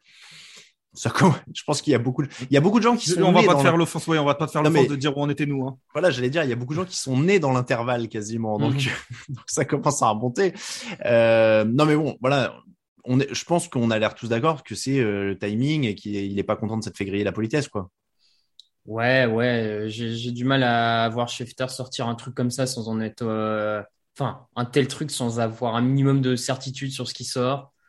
Donc à partir de là, euh, je pense qu'effectivement, il y a juste le côté hum, et qui peut se comprendre. Et en plus, il y a une histoire, comme Lucas l'a très rapidement mentionné, mais il y a une histoire d'argent. Visiblement, s'il attend le 4 février, il récupère euh, 10-15 millions. Ouais, alors oui et non, parce qu'en fait, c'est Ah un ouais. bonus à la signature de son contrat qui est Ah. repoussé à cette date-là. Mais donc, dans les faits, en fait, Il s'il ne continue pas. pas l'année prochaine, même s'il prend sa retraite le 5 et qu'il l'a touché, les Buccaneers ont le droit de le récupérer. D'accord. Ouais. Donc, euh, en vrai, euh, Oui, ça change peu. de- Du coup, ça change pas grand-chose. on mais- sera dans la petite négociation de départ en retraite. Je pense qu'ils trouveront Oui, un moyen de je- couper la poire en deux, quoi. Bah, je pense qu'ils vont, ouais, ils vont négocier. Après, il y a une histoire. Enfin, il, il va coûter de l'argent dans le salary cap hein, des, des- de Tampa. Ils vont peut-être essayer de trouver un, un échange de bons procédés comme ça. Je sais pas trop comment, mais non, que- comme vous dites, euh, moi, je, je pense que ça sent la retraite. euh, Petite surprise, quand même. Enfin, on s'y attend plus, on s'y attendait plus. Ce qui est paradoxal, il a 44 piges, mais moi, j'étais surpris quand même quand je l'ai vu. C'est arrivé vite en tout cas. C'est arrivé vite parce qu'on a eu, euh, on a eu euh, des rumeurs juste avant le match, donc c'était il, y a- il y a une semaine, juste avant Mhm. le match de, face aux Rams, qui sortaient un petit peu de nulle part parce que certes, on s'attend toujours à ce qu'un joueur comme ça annonce sa retraite, mais on se dit que c'est quelque chose qui va peut-être enfler au fur et à mesure de la saison ou, euh, euh, avoir des, signes avant-coureurs. Là, il y a eu très peu de choses. Il sort d'une saison incroyable où il va certainement être dans la course au MVP, même s'il ne l'est pas. Euh, donc ouais, ouais, c'est vrai que surpris dans le sens où c'est arrivé très vite et ça a pu ne durer qu'une semaine, si tant est qu'il l'annonce là dans, dans peu de temps. Donc ouais, ouais, c'est un peu de surprise quand même. Bête de mémoire, on en a parlé mardi dernier avec Raphaël Greg. Non, on avait dit que ce serait un peu étrange parce que on, on l'aurait pas su avant le dernier match et puis bon, il y aurait sûrement une grande conférence de presse, etc. Maintenant, ça doit être ça en fait qui s'organise quoi. Oui, oui, oui. Après, on avait aussi dit que euh, ça, ça nous étonnait pas qu'ils veuillent quitter le, la NFL euh, en étant fort et pas en Mm. étant un cadavre sur le, enfin, Mm. un cadavre, pardonnez-moi l'expression, mais en étant, en étant faible. Pas bien de ça- traiter Big Ben comme ça. hein. Bon, c'est Alors, pas le seul, hein, pour le et- coup. euh, et- je veux dire, ayant- il y a eu ouais. Peyton Manning, il y en a eu quelques-uns. hein, des, C'est ça, des- j'allais des- j'allais dire, ayant assisté au dernier match de Peyton Manning, crois-moi que c'est pas le souvenir que j'ai envie d'en garder. hein. Donc, euh, tu vois, je, on s'était dit ça aussi, hein, que, que le- sachant son, son état d'esprit, sachant comment pour lui la perfection est importante, que Mm. c'est pas non plus. Ouais, moi je tombe pas des nues. Je- Puis en plus, juste avant, il y a Gronk qui dit qu'il lui aussi réfléchit à la retraite. Je trouve Mm. qu'il y avait beaucoup de petits. euh, Ah, c'est- et Comme disait Lucas, c'est vrai que tous les signes sont arrivés euh, très Par contre, ils sont rapidement. arrivés tous d'un coup, ouais. C'est ça, mais bon, ça fait sens hein, sur le fond, comme tu dis. euh, Ouais, c'est mieux de pas le voir euh, agoniser euh, sur le terrain euh, Ouais, mais en fait, l'année prochaine. La question qu'il y a, c'est que c'est que il donnait aucun signe. Alors on le sait que ça peut arriver du- d'une saison à l'autre. euh, Manning en est l'exemple, mais il donnait aucun signe que la saison prochaine serait euh, une saison où ce serait un, un cadavre. Donc euh, Mm. c'est ça qui est un petit peu surprenant, c'est que certes il veut partir en haut, euh, mais euh, euh, il y avait aucun signe qui montrait que l'année prochaine il serait pas en haut- toujours autant, toujours aussi en haut. Quoi. Après, on est, on était aussi dans, enfin, on est encore, puisqu'il a toujours pas officialisé, mais on est encore aussi dans un terrain inconnu. C'est-à-dire que, bah, il y a peut-être aussi le fait que le mec à un moment s'est dit, j'ai 44 piges et je peux faire autre chose, quoi. Parce qu'il y en a aucun qui arrive à 44 ans en étant encore numéro 2 du MVP et en ayant déjà cette bague et, euh, donc euh, il y a, peut-être ça qui joue aussi, mais bon, c'est vrai que c'est assez, assez délirant. On souhaite juste quand même que le, le, le, le, le char dure pas trop longtemps. hein. J'ai envie de dire, une fois qu'on sait, il n'y a pas besoin de faire durer le, le suspense pendant Ouais, 10 ouais. piges, quoi. Oh, tu sais, on a échappé à, un- à une, à une saison où chaque match, euh, c'est la dernière fois que Tom Brady va à New England, vrai la que- dernière fois que Tom Brady euh, reçoit un match à- en Floride, la dernière fois que Tom Brady lance une passe de la main gauche. C'est vrai que c'est pas plus mal. Ça, c'est- ça c'est pas plus mal. On a évité des infographies euh, pour l'éternité. Mais je veux dire, tu vois, là, mon, une fois que les sentiments sont connus, il n'y a pas besoin d'éterniser, tu vois. Je... Après, ça me rappelle mon ex qui mettait 10 ans pour rompre, tu vois, c'est c'est chiant au bout d'un moment. hein. Maintenant qu'on sait, Tom, il n'y a pas besoin de mettre les formes pendant 1000 ans, tu vois, on s'en rappellera. Euh, donc, euh, voilà, Tom Brady. Encore une fois, on vous l'a dit, on fera des hommages plus formels. euh, Enfin, hommage, on dirait qu'il est mort. On fera des émissions de Ouais, dommage hein, quand même, merde. Euh, plus formel, euh, dès qu'il officialisera ça, il y aura du Twitch, il y aura du l'article. On, on avait déjà commencé à préparer les articles samedi soir, hein, pour tout vous dire. Il y avait un plan de bataille qui s'était mis en ordre très rapidement, et puis finalement, comme il n'a jamais confirmé, bah, on est un peu en stand-by. Euh, info concrète, les coachs, on a quatre embauches, messieurs, qu'on va traiter quand même euh, un petit peu en bref depuis qu'on s'est vu. Euh, les Raiders, oh, celle-là, elle me, elle me, M ambiance. Les Raiders ont donc embauché Josh McDaniels, coordinateur offensif des Patriots, qui n'avait pas multiplié les entretiens. C'est-à-dire qu'on on a vu des mecs faire des entretiens partout. Là, visiblement, les Raiders voulaient McDaniels. Ils sont allés chercher McDaniels parce qu'ils se sont dit qu'un mec comme ça, avec des, un sens de la relation humaine si développé qu'il a pu le montrer ces dernières années à Denver, à Indianapolis et tout ça, c'était idéal pour mener une équipe qui est basée à Las Vegas. Alors, on va, allez, on va, on va pas déconner. Sportivement, est-ce que c'est bien pour l'attaque de Derek Carr? Pourquoi pas, pourquoi pas. euh, malgré les, quelques défauts que McDaniels peut avoir, euh, globalement, l'attaque des Patriots euh, a, toujours eu un niveau plancher très correct. Moi, je pense qu'il peut faire du bien à Derek Carr, qui peut, peut faire avancer cette attaque. Euh, Hunter Renfro, à mon avis, va être parti pour une saison à 2 milliards parce qu'un petit receveur euh, blanc chez McDaniel, c'est souvent un gage de, de grande qualité. Il va l'appeler Donc, euh, Julian, il va s'en foutre, ouais. tu vois, il va être sur le banc et faire Julian, tu vois là-bas. Voilà, donc non, non, moi je, je, je suis intrigué, je suis, je suis intrigué, je suis intéressé. En tout cas, je pars pas. je, je pense pas que c'est panique à bord comme certains ont l'air d'avoir peur et je peux comprendre parce que les. Après, j'allais te dire, je troll et je suis médisant et je rigole. En vrai, il a entraîné les Broncos en, en 2009 et 2010. Ça a été une catastrophe humainement. euh, il y avait des Mm. conflits dans l'effectif, etc., etc. C'était il y a 12 ans. C'est ça. En 12 ans, les gens peuvent changer. Ils peuvent changer d'image aussi. Demander à Ben Roethlisberger et Kobe Bryant. Donc voilà, on peut se, se refaire. Et puis, c'est un et nouvel puis, homme. et puis ça s'est peut-être très mal passé avec, avec les personnes qui avaient à Denver. Oui, Euh, ça. Oui, peut être, pas le euh, ça cas, peut être ouais. 50% de sa faute, 50% de la faute de. Bah, en fait, ça va être le, ça va être le test euh, là. Euh, on sait que c'est ce genre d'entraîneur, ils n'ont pas beaucoup de, de chance. Il en a eu une, il est passé à côté, il a eu la, la chance de retourner à New England pour se refaire entre guillemets. Il va en avoir une deuxième. Mon avis, on n'est pas loin de la dernière si ça marche pas. Je suis en train de réaliser, c'est avec Jay Cutler qui s'est clashé à Denver, non, à l'époque? C'était Jay Cutler Euh, et. Brandon Marshall, les deux stars Ouais, ouais, non c'était Ouais. Cutler, Oui, donc, ouais. euh, donc au final, euh, voilà. C'est vrai, bon, laisser qu'avec les- le recul, on parlait de 10-12 ans de recul. un peu Ouais, de bénéfice ça- du doute. ça Il, a demandé à Jay Cutler de mettre, euh, de mettre la tenue. Jay Cutler a dit non, je finis ma clope, tu vois. Enfin, genre, euh, je veux dire, Ça met-. Ça met les choses en perspective. Euh, Brandon Marshall qui co-anime les émissions d'Antonio Brown aussi en ce moment. hein. Je tiens à dire, je tiens à dire quand même. Bon, Mais en tout cas, faut voir qui vont avoir en défense aussi. Oui, mais ce qui ce qui est bien, c'est que c'est un choix. Comme tu l'as dit, c'est quelque chose euh, qu'ils avaient ciblé, qu'ils avaient imaginé, qu'ils ont réussi à avoir. C'est pas un deuxième choix, un troisième choix comme ça peut Mm. arriver parfois. C'est un choix. Maintenant, ce qui va être payant ou pas, on va voir. Mais euh, mais bon, en tout cas, on a vu ce qu'il avait réussi à s'adapter avec Cam Newton. Il avait réussi à s'adapter Mm. avec euh, avec Matt Jones. Euh, c'est pas c'est pas une mauvaise chose pour Derek Carr en effet. Bon, S'il a envie de garder Derek Carr. Vous voyez, on en rigolait, mais finalement, c'est pas, ça a pas l'air si mal cette embauche des Raiders. Euh, donc de Josh McDaniels. Tu le disais, il y a des équipes qui ont un deuxième, un troisième, un quatrième choix. Alors les Bears, les Broncos, les Giants dont on va parler, ils ont pris une grande casquette. Ils ont mis des noms Matt Eberflus, Nathaniel Hackett, Brian Dabble, Dan Quinn, etc. Et ils ont tourné, ils ont tourné, ils les ont tous vus, ils ont tous vus. Ils ont tiré un nom du chapeau. Alors ça donne Matt Eberflus qui va aux Bears, coordinateur défensif des Colts, qui va aux Bears. Je me demande si dans l'émission on n'avait pas dit ce serait plus, euh, je crois que c'était avec Victor quand on parlait un peu des, des postes libres.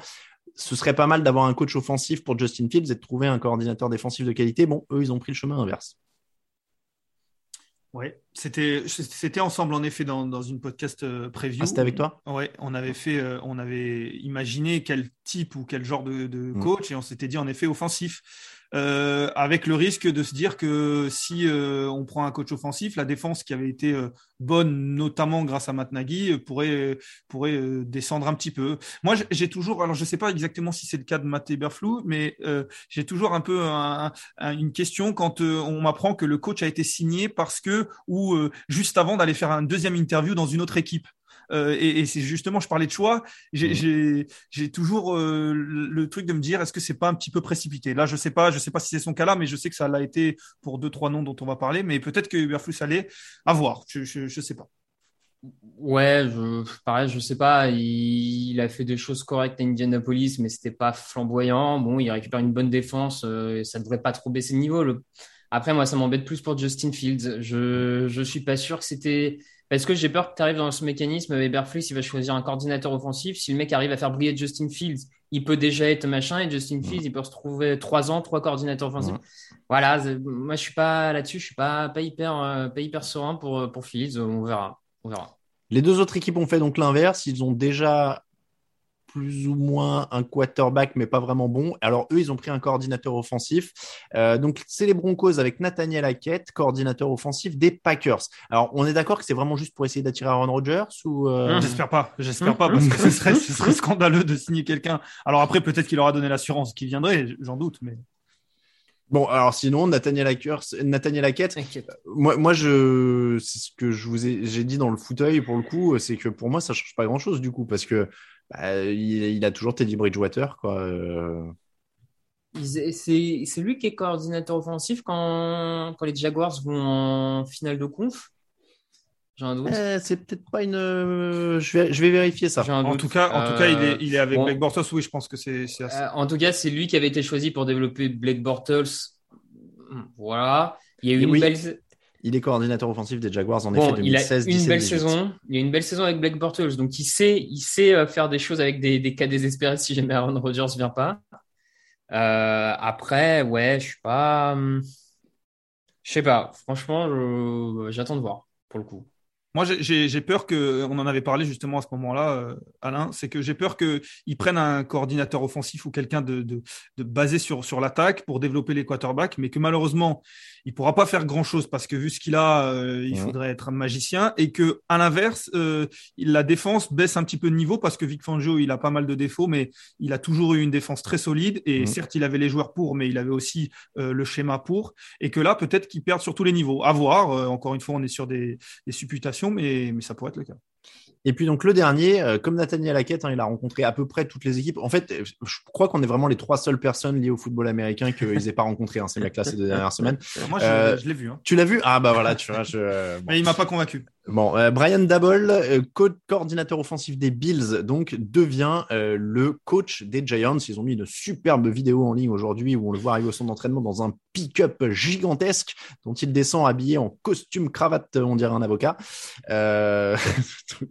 C'est très très très contraste hein, cette arrivée. Je ne sais pas si c'était si c'était scripté ou pas. Bref, Brian Dabble, donc lui, il a développé Josh Allen. Donc évidemment, peut-il faire exactement la même chose avec Daniel Jones? J'arrive même pas à finir la phrase. Oh. Ouais, bon, écoute, euh, on, on, verra hein, s'il arrive à faire quelque chose de Daniel Jones. Sur le papier, c'est forcément une, euh, c'est un des coordinateurs offensifs les plus demandés. Donc Hmm. mm. sur le papier, ça peut être la bonne pioche pour New York. euh, Tellement euh, de gens voulaient recruter Double. Ce que j'aime bien dans son parcours, c'est qu'il a coaché avec beaucoup de coachs. Il a été coordinateur offensif de beaucoup de d'être coach. Enfin, il vient pas d'une seule école, d'un seul modèle, de euh, il a été, euh, il a été chez les Patriots, il a fait avec Mangini, il a fait avec euh, Sporano. Bon, pas, pas que des franches réussites, hein, mais McDermott. Non, mais tu vois, je veux dire, du coup, il, je pense qu'il a peut-être aussi appris à prendre un peu ce qu'il y avait de mieux chez, chez chacun et pas, c'est Nick pas. Saban aussi. Nick Saban. Non, mais voilà, je, je me dis que ce, ce, parcours très varié peut peut-être être intéressant. Je, je, suis en train de vérifier. Ah non, c'est avec Roméo Crenel. Ce que j'ai Ouais. vu qu'il était passé aux Chiefs, mais c'était pas Ouais, encore avec Andy Crenel, Reid. C'était Roméo Crenel. Il est, il est depuis 2018 hein, à Buffalo, donc il a beaucoup euh, suivi Sean McDermott. Après, euh, je, je sais pas pour toi, Lucas, mais c'est vrai que là, on en revient à la même que- question, c'est le matos, quoi. Oui, oui, oui. Il va, il va pas avoir grand chose. Après, c'est vrai que voilà, ça peut être le, genre de coach qui influe une, dynamique, une, identité. Euh, Je pense que ça va être sa première, euh, sa première mission plus que de gagner des matchs, parce que en effet, ça va être compliqué, mais ça va être d'influer une identité, quelque chose euh, sur lesquels se baser, bien drafté, euh, ce qui n'est pas toujours évident, mais et, se reposer sur ça. Et, je rejoins Raph, euh, notamment l'identité quoi de mieux que de s'inspirer d'un Belichick, quoi de mieux de s'inspirer d'un Nick Saban, de tous les joueurs, de tous les coachs pardon qu'on a cités, pour euh, trouver son identité et réussir à, à, à, la mettre dans une franchise. Ça va pas être évident, mais voilà, ça va être sa première mission, je pense. Euh, pourquoi pas? Bon, en tout cas, les coachs, évidemment, toujours, euh, on, on, vous donne des avis très subjectifs. C'est très, très dur à lire tant qu'on va pas voir euh, sur le terrain euh, au niveau de, du coaching. Surtout là pour, euh, non, j'allais dire quatre, mais donc trois, dont c'est le premier poste. Eberflus, Hackett, Dabol et Daniels, donc qui revient à un poste de head coach 12 ans après la fin de son expérience après, avec les Broncos, qui avait duré donc un an et demi, hein, quand même, pour, euh, pour Mike Daniels. Mais encore une fois, 12 ans après, avec beaucoup d'expérience chez les Patriots. Il reste, quel- il reste quelles équipes euh, qui Il reste les, les Saints. Vikings, Saints, Les Saints, les Texans, Jaguars? les Jaguars. Et vous me posez une colle. Les Vikings, Ouais, non je- Ouais, ouais, ouais, les Vikings, Vikings, ouais. ouais. Ouais, ouais, les il reste- Vikings, ils ont parlé à Jim Harbaugh, ils sont chauds. Ouais. Bah, pourquoi pas? Pourquoi pas C'est un Mike Zimmer euh, meilleur, peut-être Ah ouais, quand même. Ah Oui, oui, non, mais c'est dans le Je même. sais pas. euh, Moi, j'ai un petit faible pour euh, Jim Harbaugh, je suis pas Moi aussi, hein, moi aussi, je ne vais pas mentir. Le top flop.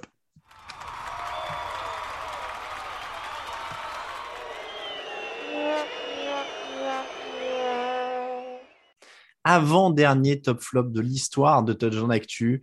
Euh, change.org slash non à Raphaël et ses plans machiavéliques. hein, je vous rappelle pour signer la pétition pour sauver le top flop. Euh, le top flop de la semaine, Raphaël. Eh ben, top. euh, ouais, pardon. Mon top, eh ben, les, les, les, comment dire, la, la, ah, pardon, je, je- j'en perds mes mots, désolé, c'est la fatigue. La stratégie de, de Les Snead, le, le GM des, des Rams, validée. Je, je, on, l'a toujours dit, hein, on s'en est jamais caché, notamment avec Alain, d'être des, partisans de euh, les, choix de draft, ça sert à rien, même si bien sûr c'est plus compliqué que ça, bien entendu. On, sait bien que pour construire un roster de 53 joueurs, tu peux pas le faire qu'à la free agency, il n'y a pas de problème. Mais euh, voilà, ils ont vu une fenêtre de tir euh, ouverte, ils ont pris tout ce qu'ils pouvaient essayer de prendre, quitte à se mettre un peu en difficulté pour l'avenir. Mais les fenêtres de tir sont tellement courtes en NFL que ça se tente. Et je suis pas mécontent de voir que cette stratégie-là est récompensée. Euh, si ça pouvait en inspirer un ou deux autres, euh, ça serait plutôt sympa. Quel crève-cœur de voir euh, les Bengals euh, battre les Rams au Super Bowl, qui eux se sont, se sont construits quand même par la sur draft, des- ça va être par, incroyable. par les premiers choix de draft avec un Bureau, un, un Jamar Chase, même T. Higgins, et ça va être un crève-cœur pour toi. Il va y- va y avoir une guerre de chapelle terrible. euh, Mais en même euh, temps, en même temps, il aura sa deuxième bataille de dire qu'il faut prendre un receveur et pas un, un lineman Voilà. offensif. C'est vrai, Donc, il double. Faut savoir toujours avoir plein de cartes. Faut Voilà. savoir avoir plein de cartes. Il a déjà des tweets prêts, tu sais, avec marqué. Est-ce que j'ai vu passer un Penny Sewell, il peut pas faire ça. Et, et l'autre, ce sera vos choix de draft, ils auraient pu faire ça? Avec deux trois, deux, trois petites punchlines sur les quatrièmes tentatives pendant le match, et puis on a le bingo Raphaël. C'est ça. Ah ouais, on va faire des bingos de la rédactée. ah bah, on peut faire, ouais. Euh, Lucas, ton top. Ben moi, du coup, c'est toujours chez les Rams, mais c'est Cooper Cup. On en a parlé euh, et je, ne cesserai de dire qu'il fait une saison incroyable. On a parlé de Stafford qui a été très bon, mais tu disais euh, Alain, euh, sans Cooper Cup, il est, il serait pas là. Il fait, il fait un match incroyable, des troisièmes tentatives importantes, deux touchdowns. Il voilà, il fait il marche sur l'eau et, s'ils en sont là, ils peuvent lui dire un, grand merci. Bon, bah 100%, euh, 100% Rams pour les tops. J'avais Odell Beckham quand même, euh, dont on pouvait douter après l'expérience, euh, euh, l'expérience Brands. Et ben, il s'avère que tout était de la faute de Baker Mayfield. Et Voilà. peut-être de la ville de Cleveland aussi. du coup, Voilà, mais, problème euh, réglé. Problème réglé. Odell Beckham a plus de 100 yards en finale de conférence. Donc, que voulez-vous Il faut s'incliner. Il a fait un très bon match. Le flop, Raphaël? Euh, le flop, bah, Patrick Mahomes. Euh, moi, je, je considère que Will Play Call n'a pas été bon, tout ça, du côté des Chiefs, mais que la balle de match, il l'a dans les mains et qu'un quarterback de son statut doit, la transformer, surtout quand il a autant de facilité, en fait. Surtout quand il a autant de facilité. Donc, euh, il, passe à côté de quelque chose d'assez euh, énorme en allant trois fois de suite au Super Bowl. Euh, voilà, ça tombe sur lui cette semaine. Ça veut pas dire que l'avenir est sombre, hein, mais ça veut juste dire que là, c'est sa faute. Lucas. Euh, ben moi j'ai le même du coup. Alors je vais je vais pas vous mentir, euh, j'étais déjà dans le futur, je pensais pas qu'on allait faire les tops et les flops euh, et du coup je j'en ai pas préparé et pendant qu'on parlait, je, je me suis imaginé Patrick Mahomes et puis Raph m'a pris la main donc je suis totalement d'accord avec lui. C'était mon, mon flop comme ça que j'avais sur sur le fil. Moi, je vous fais le duo. J'avais mis Andy Reid comme ça, parce que c'était aussi à lui de trouver des solutions quand même dans ces, euh, dans ces situations-là. Je vais finir avec un Ah, petit. bah alors juste, Vas-y. tu parles d'Andy. Mon, mon autre flop, c'est les certaines personnes sur qu'on a pu voir dans, dans des commentaires sur plein de diverses euh, diverses sources médiatiques qui considèrent qu'Andy Reid est un coach douteux. Je, moi, je Quand même. voilà. C'est trois- Neuf finales- finales de neuf finales de conférence avec des deux équipes différentes, trois Super Bowls joués, mais c'est un coach douteux. Écoutez, si c'est ça, je Ouais. Et puis c'est tellement dur d'ar- d'arriver. Enfin, ça aussi, ça montre et on parlait de Tom Brady, et ça montre ce que ce que les Patriots ont réussi de faire. Mais d'arriver, déjà, ils, ils font quatre finales euh, à domicile de, de conférence, ce qui est incroyable. Maintenant, euh, c'est la beauté de la NFL. Ça se joue sur un match. euh, Il y a des fois où ça peut être ça peut être compliqué. C'est tellement dur. euh, c'est- c'est c'est difficile de, tom- de lui tomber dessus euh, pour toute sa carrière notamment. Puis Ouais. je trouve que certains oublient que tu peux juste tomber sur meilleur que toi en fait à un moment. Oui. Enfin, je- tu Ah, perds oui, pas oui. toujours de ta faute, tu peux juste tomber sur quelqu'un de plus fort et il y a pas voilà, c'est le sport quoi. Euh, si, tu veux un, un flop de plus, euh, Lucas, si t'en as- toi, qui, qui bosse en télé en plus, je sais pas si tu as compati avec le, le responsable des plateaux de CBS à la mi-temps du, du match. euh, donc le premier, c'était le Chiefs Bengals. Je sais pas si tu as vu. Ben non, parce Bah non, que du vous coup, on, était sur une, on regardait sur une chaîne française. Alors, moment d'anthologie, euh, ils ont placé l'équipe de CBS juste sur le terrain euh, pour leur show de mi-temps. Sauf que sur le terrain, au moment du show de mi-temps, il y avait un show de mi-temps aussi. Et donc, en fait, ils étaient à côté d'une énorme rampe d'enceinte. Et donc, on n'entendait absolument rien à ce que disait l'équipe de CBS. Et tu voyais des mecs parler comme ça. Et tu voyais juste leurs lèvres qui bougeaient. Et euh, le- leur deuxième intervenant, je sais plus qui était le consultant, à un moment, s'est mis à gueuler. J'ai rien compris à ce que vous venez de dire. Mais moi, je voudrais dire que Patrick Mahomes, il a commencé sa chronique comme ça. Et ils ont fait 10 minutes à gueuler dans le vent. Tu les entendais à peine. C'était un massacre. Et je pense qu'ils ont dû hurler en sortant du plateau. euh. Surtout, que ça coûte quelques, quelques milliers de dollars. euh, c'est ça, je compatissais assez pour eux. Mais tu sais, dès le début de la séquence, ils t'arrivent en plateau comme ça, tu sais, après les pubs, et tu dis, mais attendez, il y a d'énormes rampes d'enceinte derrière eux là, c'est normal. Et là, il y a la musique qui commence et t'entends un mec qui fait Yo, yo, Kansas City, move, move. Et tout, genre, t'entends plus les mecs et c'est fini et tu fais Ah ouais, dur. Petit aparté pour finir, messieurs, je, je suis allé creuser pendant vos top flop sur le passage de Josh McDaniels à Denver. En fait, ils ont échangé Jay Cutler quasiment à l'instant où euh, Josh arrivé. McDaniels est arrivé. Donc en fait, ils ont jamais, il a jamais joué pour lui. Mais Brandon Marshall était bien là la première année. Est-ce que vous vous rappelez du bilan de Josh McDaniels sur ses six premiers matchs avec Denver? Sur les six premiers? Ouais, Bah, 6-0. 6-0. Il commence à 6-0 et derrière, il n'en gagne plus que deux. Ils avaient commencé à 6-0 et donc sur sa première année, son quarterback, c'est Kyle Orton, Mm. qui a 21 touchdowns pour, euh, pour 12 interceptions seulement. Voilà. Et, euh, et la deuxième année, c'est encore Kyle Orton? Attends, je vérifie. Oui, c'est encore Kyle Orton ouais. avec quelques apparitions de Tim Thibault. Ah oui, c'était le début. Avec... eh ben oui, parce que c'est la saison 2010. Ah oui, non, c'est c'est l'année d'après que c'est joue les playoffs. C'est ouais. 2011-2012. Oui. Bon, C'est ça. Bon, en tout cas, euh, oui, il est, il est aussi connu pour ça à Denver. C'est le mec qui a, qui a poussé pour avoir Tim Thibault au premier tour. Ouais. Là, il a peut-être un- là, il vient avec un GM des Patriots, hein, quand même, euh, chez, chez les Raiders. C'est comme ça que se termine l'épisode numéro 483 du podcast Jean Actu, l'émission vous était proposée par notre partenaire JD Sport pour tout ce qui est sportswear, c'est-à-dire vêtements, sneakers, accessoires des plus grandes marques, mais aussi maillots de la NFL. C'est chez JD Sport que ça se passe. On remercie tous ceux qui nous écoutent et, et on vous remercie donc vous de nous écouter, puisque les autres qui nous écoutent pas, euh, ils peuvent pas entendre.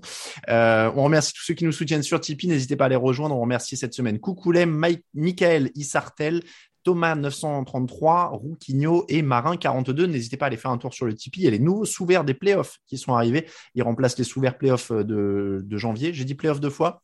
Ouais. Je Donc, voulais dire les sous-verts du Super Bowl, voilà, qui remplacent les sous-verts des playoffs. Il y a un petit peu de fatigue pour tout le monde hein, d'enregistrer les, les émissions du lundi. On enchaîne un petit peu.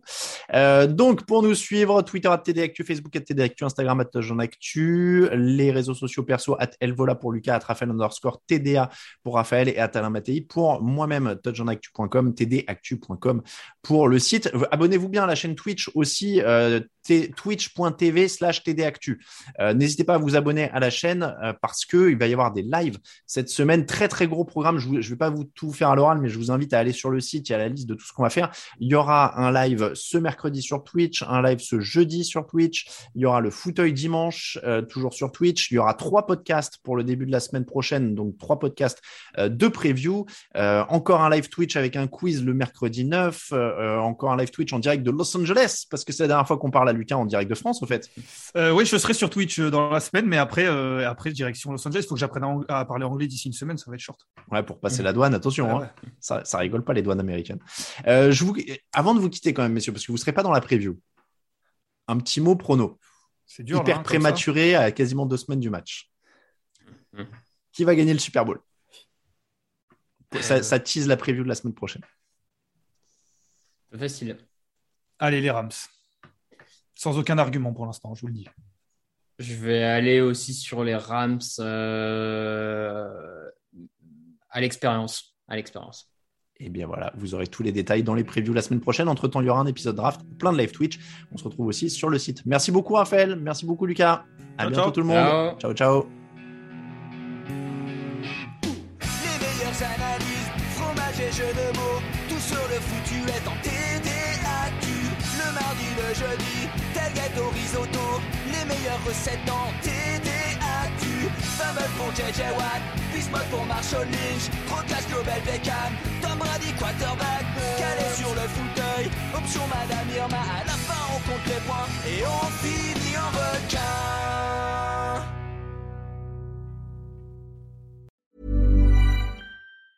Hi, I'm Daniel, founder of Pretty Litter. Did you know cats tend to hide symptoms of sickness and pain? I learned this the hard way after losing my cat, Gingy. So I created Pretty Litter, a health monitoring litter that helps detect early signs of illness by changing colors, saving you money and potentially your cat's life. Pretty Litter is veterinarian developed, and it's the easiest way to keep tabs on your fur baby's health right at home. Go to prettylitter.com and use code ACAST for 20% off your first order and a free cat toy. Terms and conditions apply. See site for details.